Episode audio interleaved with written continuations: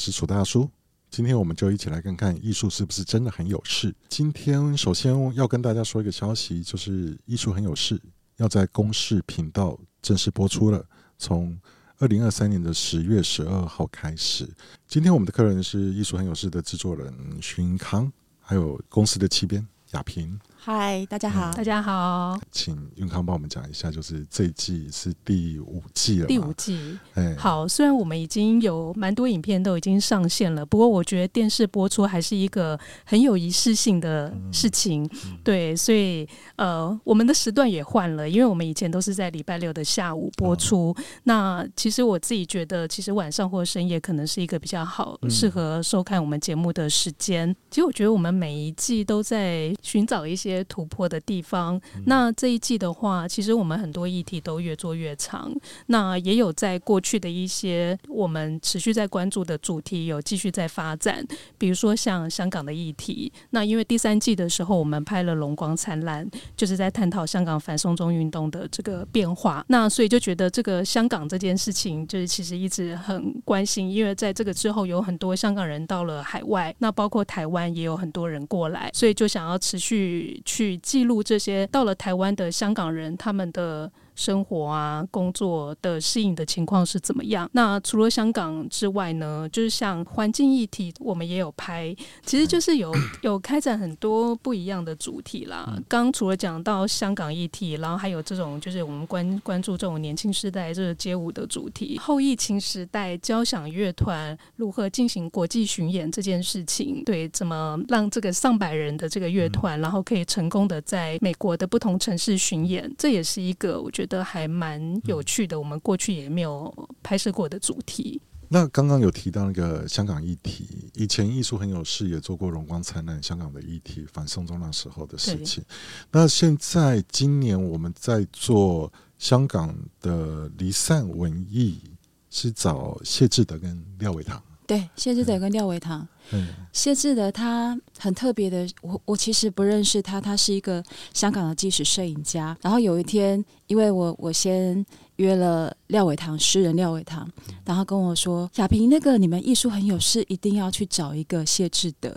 他现在正开着他的自己改装的露营车，开到基隆瑞芳的好好基地。然后后来才知道说，哦，原来他。”二零一八年来台湾之后，其实他就自己改装这辆车，他开始在台湾各地旅行。然后我就跟志德聊说：“你来台湾还拍照吗？”然后他说：“他来台湾之后就不再拿相机了。”为什么？他不告诉我。我我跟你一样，我问为什么，嗯、然后他都是默默无语。廖伟棠为什么要你去找谢志德？哦，后来啊，我才知道说，因为廖伟棠推荐的，我们一定觉得是很重要的人嘛。是然后后来我才知道，其实二零一八年，廖伟棠跟谢志德他们两个是好朋友，嗯、他们一起移民到台湾。可是关于廖伟棠跟谢志德的背景经历来看，他们几乎是重启了一个新的人生。其实我觉得那个真的是需要很大的勇气，对，因为你想想看，你在一个地方生活了大半辈子，然后、嗯。你其实移民等于你其实要放弃太多东西了。虽然就是廖伟堂他可能还是来来去去嘛，不过他也是全家都搬过来了。那谢志德他，我不知道他还有没有再回到香港。他其实花了二三十年的时间，他很努力的在香港呃记录土地的变迁。那因为还有土还有香港呃九零年代人的脸孔，那是他称之为真正的香港人，就是在那里出生长大的。嗯、因为其实香港也是经历过英国的殖民，然后来再回归中国，所以他其实是一直住在那里的人。可是他一直要面临这个呃。殖民的转换，然后最最让他伤心的，应该是说他们的土地，他们不断的把旧的东西拆掉，然后他们只迎娶新的东西。对，所以当他记录到二三十年后，他他其实会用三十年的时间去记录一个土地的变迁。那在这样的状态下之后，其实我觉得他是有一点他形容的，他回归到极境。他是把自己整理好，他其实最爱香港的人，可是他离开自己最爱的地方，然后他把自己归零的时候再离开那里，然后回来台湾。其实我想，应该很关键的事情是在雨伞运动之后吧，嗯、因为他们其实都一直在投入社会运动当中。嗯、然后，我想他们应该有一直意识到那个香港的整个政治情势就是不断的紧缩嘛，嗯、所以他们其实是在反送中运动之前，他们就已经准备。移民台湾了嘛？对，对不对？对对，所以他们两个后来还很巧妙，就是他们是在同一天拿到身份证。他来台湾之后，其实他面临到一个很现实的问题，就是说经济来源，所以其实他也需要找工作。然后他其实有提到说，他其实现在这个年龄，他来了台湾，他很想要好好的生活，因为他很喜欢台湾。因为他说在香港，他没有办法像我们从台北啊开车到高雄那么漫长的旅行，香港可能。都没多久就结束一圈了嘛？对，然后你知道吗？那时候我跟他电话聊很久，我觉得他很有趣。他还跑到我们的高山的部落啊，跑到花东，跑到各个地方。然后他他不拍照，可是他永远会把他旅行到过的地方，他跟那些人合照的地方 po 到他 FB。他就说他从今他的记录方式跟创作方式就是这样子。然后他把它称之为滚动人生，就是他开着他的露营车，开着他的移动的家，然后他在台湾各地认识不一样的人，然后都是从以前最纪实的黑白摄影，他变成用手机去自拍。中年男子到异乡重启一个人生，对谢志德来讲，或是对廖伟棠来讲，他们从香港来到台湾，他们有没有试图想要从台湾连接回去香港？就他们有没有怀念？会不会怀念香港？或者是说，有朝一日我也要回香港，回到我那块出生的土地？我先来回答那个廖伟棠的好了。嗯，二零一四年的雨伞革命的时候，他跟谢志德两个人都在现场做纪实摄影。嗯。对，他们经历过了那个重要的历史，所以二零一八年，其实廖伟棠他有两个小孩，他为了小孩子的教育，他来台湾定居。当我们记录他的时候，其实他很想家，他也还没回去。然后，但是影片完成之后，有一年的夏天，就是去年的夏天，他就有机会回去了。然后他说很高兴，他就回到了他原来的故乡去看爸爸妈妈，因为他的老家都在那边。之后，他其实还有再回到香港那边去教书，对，就是这样。他现在的生活状态，就我了解是两地跑。谢志德，我问他这个问题的时候，一开始他他是默默无语，他没有回答。然后来越来越熟的时候，谢志德他跟我说，其实他他不太想再回去了。他觉得，呃，也许香港对他而言有很多复杂的心情，可是他其实很爱他。可是他后来就。不谈这件事情，也不谈为什么不去拍照。是对，那他就是跟我们说，他现在就是想活在当下。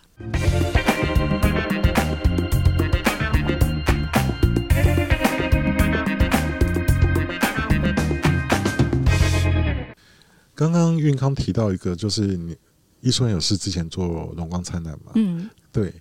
那时候比较像是事件在发生的时候所做的事，我们艺术很有事去做的事情。然后现在开始在关心这些离散港人搬来台湾之后，这已经算是四四年过后了吧？真的，四五年一下子时间就过去。等就是有些事情会沉淀下来，有些事情我们会再回头再看看事情发生的状况。你觉得这次做艺术很有事第五季在处理香港议题上，跟过去做荣光灿烂的时候有没有？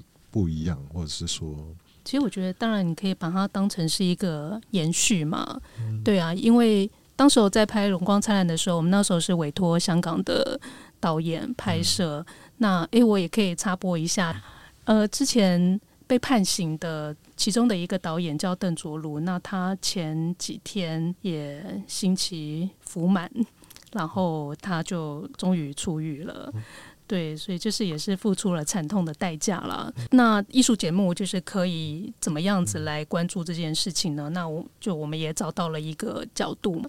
对，所以就是也是付出了惨痛的代价了。那我觉得当时候在拍《荣光灿烂》的时候，就是那时候真的是。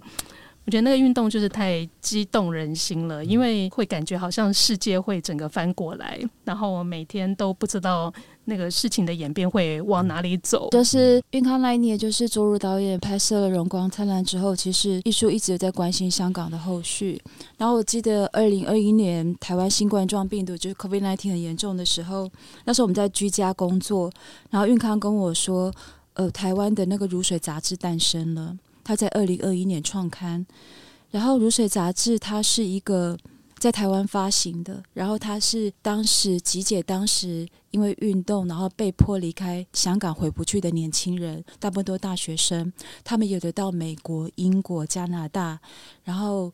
各个地方都有，那他们仍然用视讯的方式在编辑一本杂志，然后这篇杂志是作为海外香港人互相连接，而且可以再连接香港的一个杂志。嗯、那在台湾发行，因为台湾是呃华文出版很重要的地方，新冠中我们都不能出去，然后我们为了阅读那第一本杂志，其实是费尽千辛万苦。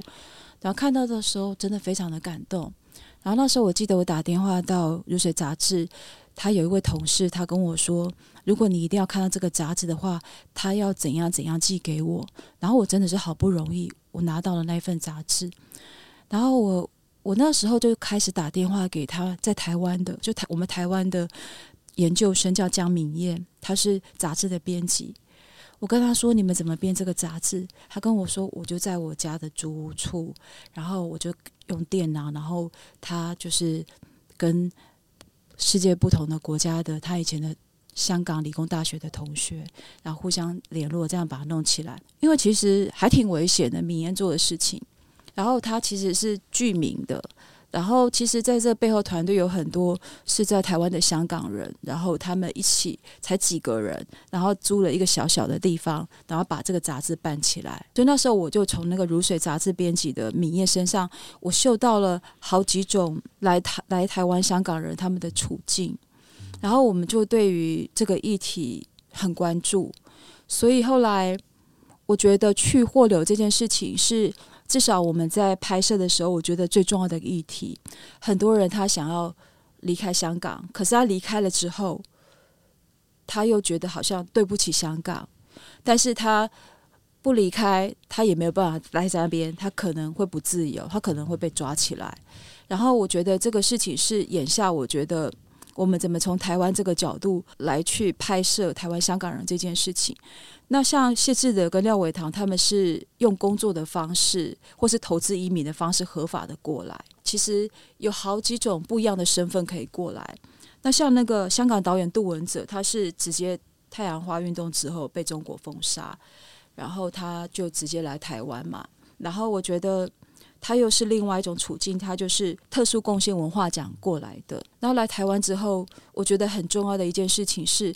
他们都在台湾努力的连接香港。那杜汶泽用的方式是，他说很多香港导演就再也不能拍片了，然后他就在自己成立了一个叫 Late Show，就是离骚的平台。他就说，香港导演，比方说周玉玲，你不能拍了，对不对？没关系，那你你就来拍，我给你钱，你拍，那就放放网络去。那他拍的题材都是，如果香港导演还在香港在地的话，他们就拍香港的市井小民。那如果在台湾的话，他们就排台湾的香港人。关于离散港人在台湾的故事，在看的时候，其实我给他一个 hashtag 是回不去的故乡啊。嗯，他讲了很多，就包括顾杜文泽的故事，还有那个高兆明，对，还有那些卤水的小小小朋友，我我应该可以叫他们小朋友了。嗯，其实我的 hashtag 是回不去的故乡。就是他们很想，就是试了很多方法，不管是去或留，有一块土地是他们永远踏不回去的。即使回去了，也不再是他们心中的那块回忆中的那块土地。这样，对啊。然后关于这一集的有一个标题是“离散港人的后时代革命”。嗯，后时代革命是高仲明的作品作品名称嘛？当初怎么会找到高仲明的？哦。高仲明是这样子，就是那时候，因为我在做这一集前置的时候，《如水》杂志的编辑群提供了我非常多的线索，因为他们常年都是在在邀请海外的香港人，或者台湾的香港人，或是书写。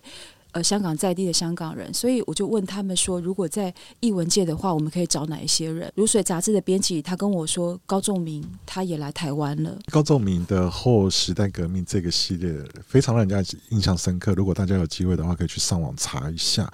就他每一个，他拍摄的是在台湾的香港人，可是每一个人的面孔都是过曝到，你不知道他是谁。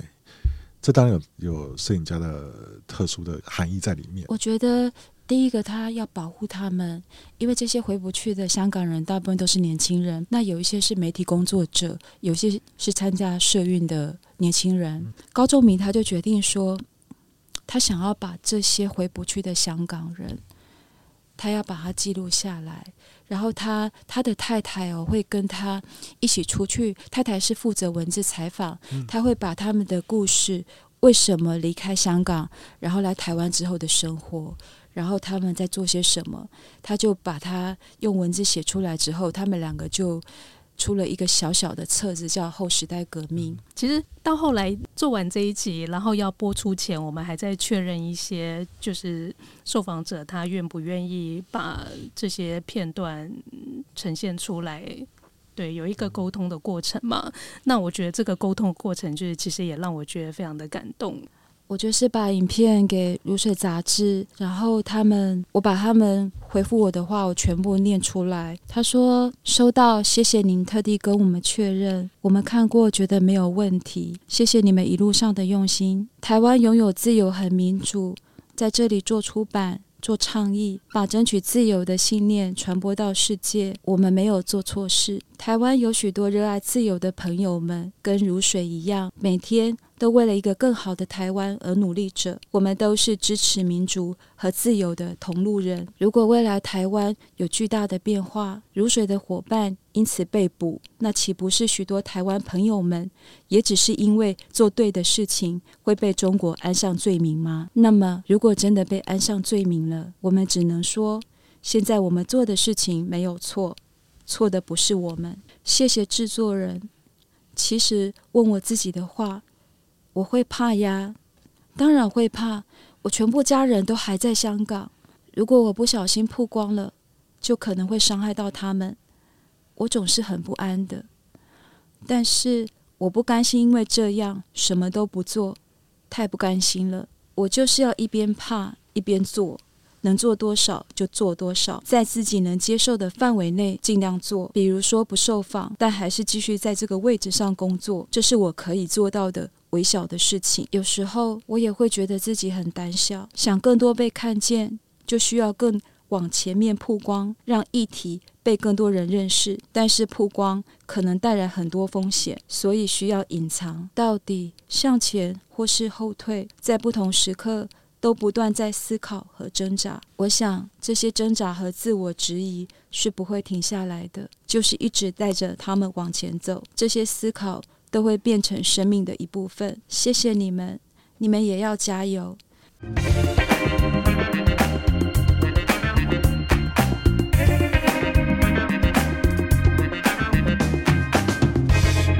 刚才和艺术很有事的制作人运康、气编雅萍聊的两集精彩内容：香港离散文艺和离散港人的后时代革命。请大家记得每周四晚上十一点半准时收看公司频道。如果错过了，在公司 Plus 和 YouTube 艺术很有事频道也可以点选收看。在关心香港人离开土生土长的家园后，我们现在把焦点转回到我们脚踏的这片土地——台湾。在艺术很有事第五季也做了两集精彩的内容，分别是以曾文熙为名的艺术倡议行动之一“猎人溯源”和以曾文熙为名的艺术倡议行动之二“容人带路”。这两集都是以曾文熙为名的艺术行动背后关系到的是一个重点，也就是大地艺术季。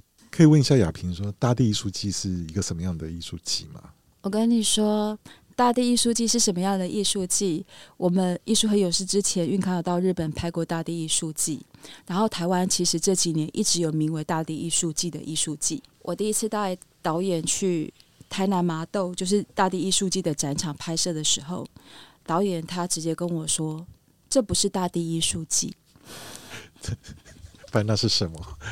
是越野溯溪？意思应该是他拍不下去，这不是大地艺术季。他说。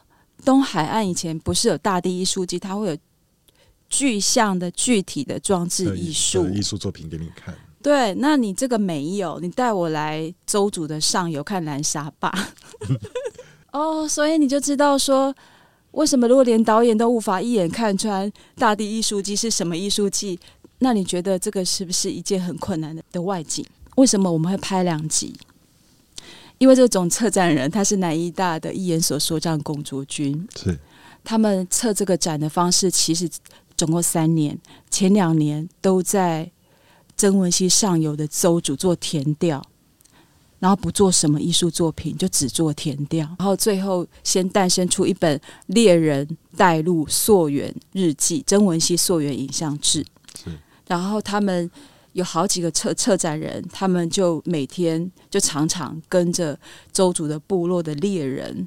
去他们的传统领域，他们的沿着曾文溪流域生活的那个区域，然后去探查，然后去发现历史，然后去看看他们的泥土，然后看他们跟河流的关系，大概是这样子。然后大家都一起在摸索大地艺术季是什么，但是他们很快的有一个核心，就是说，因为那个龚卓军他那时候在。在国外，他有看到以河流为主题的大地艺术季，因为近几年来所谓的呃艺术行动、艺术倡议这件事情，在艺术圈里面是很重要的一件事情，所以他们他们南艺大嘛，或是这一群这一群人，他们其实就是依着曾文熙居住流域的居民，也算流域的居民，所以他们就要决定以以曾文熙的一千个名字。为名来做艺术季，他连接艺术行动，连接艺术家的作品思维。曾文溪一百三十八公里耶，对，所以我要看这个展览，我要走过一百三十八公里，我才看得完这所有的展览吗？他们策展人就走过一百三十八公里之后，才诞生这个艺术行动。那你觉得他怎么去布局？然后，然后他怎么去分配这个艺术呈现的方式？如果你是总策展人，你怎么做？龚卓君到。中游的时候就卡住了，他说：“那不知道怎么办了。”难怪你们会拍两集，就是因为它规模太庞大嘛。我觉得真的是很难一语道尽吧，因为他的计划就有九个计划嘛。嗯、对，那我们光是要去了解这整件事情，其实就已经花了很多时间。嗯、那要怎么样子在里面去选取？那个主题就是，其实也是经过了非常长的讨论，到最后真的觉得这个一集真的没有办法处理。对，而，且你看我们在拍大地艺术季的时候，其实已经展览要开始了，然后他们每一个作品，包括填掉是历经快三年，我们无法跟三年，因为艺术很有事是。比较难这样的拍摄方式，所以我们就要先从他们现在已经长成的作品，然后来挑，然后来回溯看看有些东西可以再重返。所以后来我们就整理出他们展览里面很重要的两个阶段，一个是上游的猎人带路，然后另外一个是中游，就是我们经常看到的迦南平原那片美丽的草原，那片他们找了农人带路。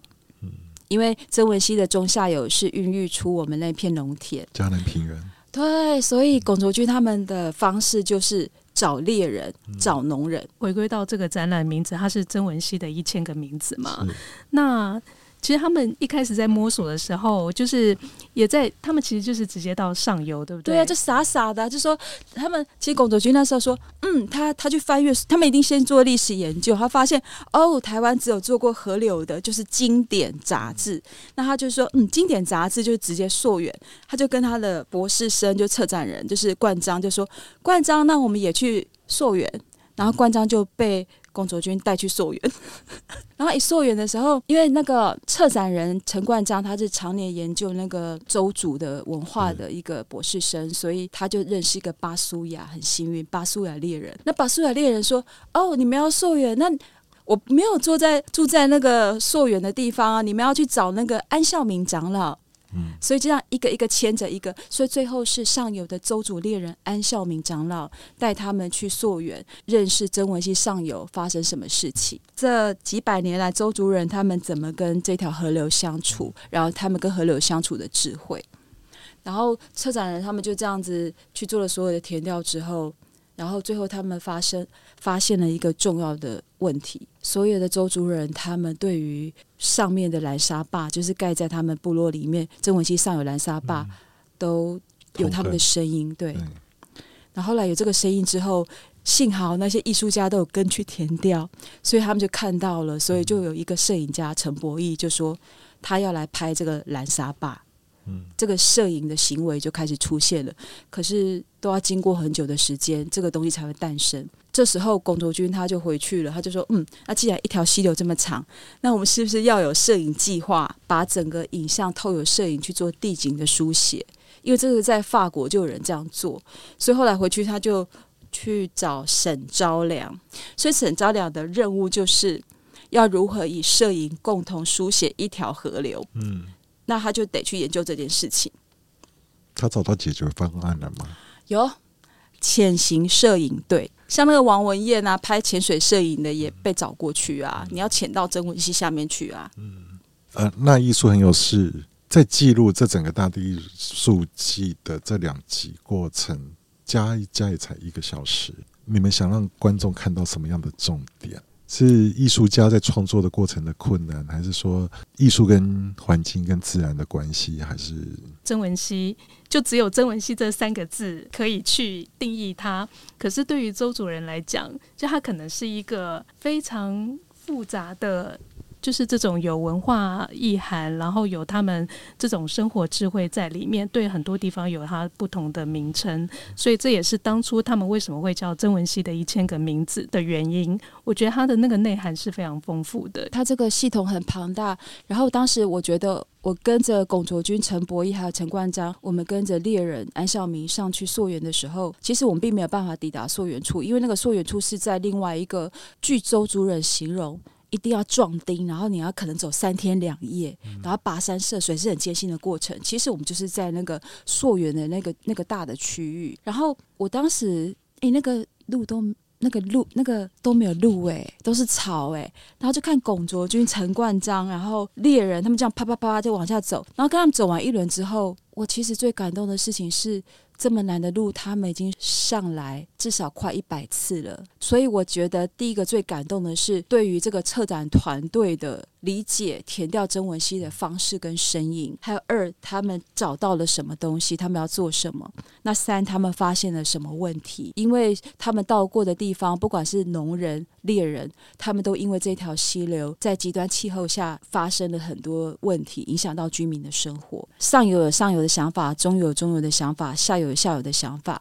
他希望透由万物议会，就是大家一起来讨论，然后我们把这个问题可以发酵，然后有一个公共的讨论空间。这个展览比较特殊的地方是说，除了现场有不一样的艺术形式去说曾文系的故事，那最重要的是他利用那个场域集结不同领域的人在那边可以讨论，所以这展览有很多的座谈，好好几个月，我觉得那个蛮惊人的。他们希望把这个河流正面临的事情，我们可以一起讨论。希望我们不是只是一直对于这条河流予以求，我们应该他们讲到一个很重要的观念，就是河川的法人化。我们应该回归到河川，它本本身是一个主体。那所以我觉得他们这整个展在在做的最最最让我觉得有感的东西是说，他们其实在呼应一个以艺术行动，然后其实来倡议一些关于环境，尤其是关于河流。曾文溪跟我们台湾，在我们台湾是这么重要的一条河流，江南平原都是依赖它。其实我觉得他探讨的议题真的是很庞大跟深刻的，对。不过就是以观众，然后要去看这些散布在不同地方的展场的作品，然后要了解一个这么庞大的主题，的确是非常不容易的。因为其实真的要花非常多的时间去阅读跟解读。那所以我觉得以影片的方式，然后我们来帮观众梳理。这些事情，嗯、然后对，当然要讲的话，你可能十几，也许你都可以做得出来。是可是，当然你其实就是要化繁为简嘛，嗯、然后去掌握那个最主要的命题，对，然后来告诉大家大地艺术季到底是什么。透过今天的艺术真的很有事，我们可以发现艺术和土地的连接是紧紧在一起的。不管是我们土生土长的台湾这片土地，或者是曾经的东方之珠香港。艺术常常表现出自然文明与人类之间的关系。未来我们还会持续关心着、报道着。今天也谢谢艺术很有事的制作人运康、七边雅萍，跟我们分享艺术很有事的有趣的幕后花絮。别忘了，二零二三年十月十二号起，每周四晚上十一点半，在公视频道《艺术很有事》第五季的播出。也别忘了订阅我们的艺术真的很有事。谢谢运康，谢谢雅萍，谢谢大家，谢谢大家。艺术真的很有事，我们下次见，拜拜，拜拜，拜拜。